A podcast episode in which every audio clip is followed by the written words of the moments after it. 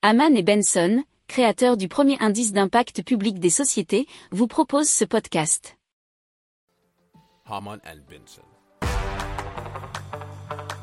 Le journal des stratèges. Alors selon des scientifiques de l'université de l'Illinois Urbana-Champaign, une réserve d'eau douce presque illimitée existe sous forme de vapeur d'eau au-dessus des océans.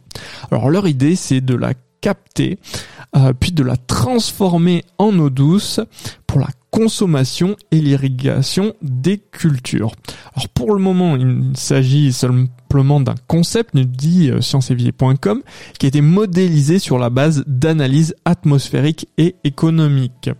Alors donc, bien l'université envisage des structures géantes de 100 mètres de haut par 210 mètres de large installées à plusieurs kilomètres des côtes afin de capter l'air chargé en vapeur d'eau et l'acheminer sur Terre afin qu'il soit condensé pour produire de l'eau douce.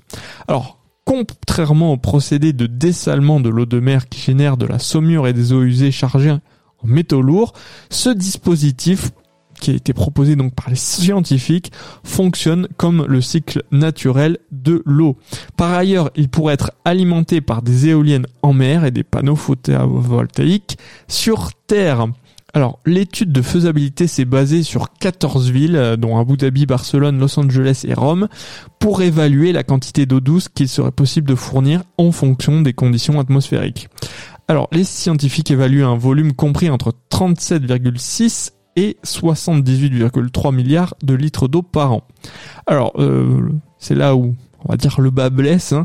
Ça a été fait sur la base d'une consommation de 300 litres d'eau par jour et par personne. Et donc il faudrait installer de 2 à 10 unités pour desservir une ville entière. 300 litres d'eau par jour et par personne, ça me paraît un petit peu beaucoup comme ça. Ou alors, faut vraiment laisser euh, la douche couler très très longtemps. Si vous aimez cette revue de presse, vous pouvez euh, vous abonner gratuitement à notre newsletter qui s'appelle La lettre des stratèges, LLDS, qui relate, et cela gratuitement, hein, du lundi au vendredi, l'actualité économique, technologique, énergétique, mais aussi de l'hydrogène, et puis de tout ce qu'on trouvera super intéressant pour votre vie. Pour approfondir ces sujets, Abonnez-vous à la newsletter de Haman et Benson, et écoutez nos autres podcasts, que vous retrouverez dans les notes de l'émission ou sur notre site internet.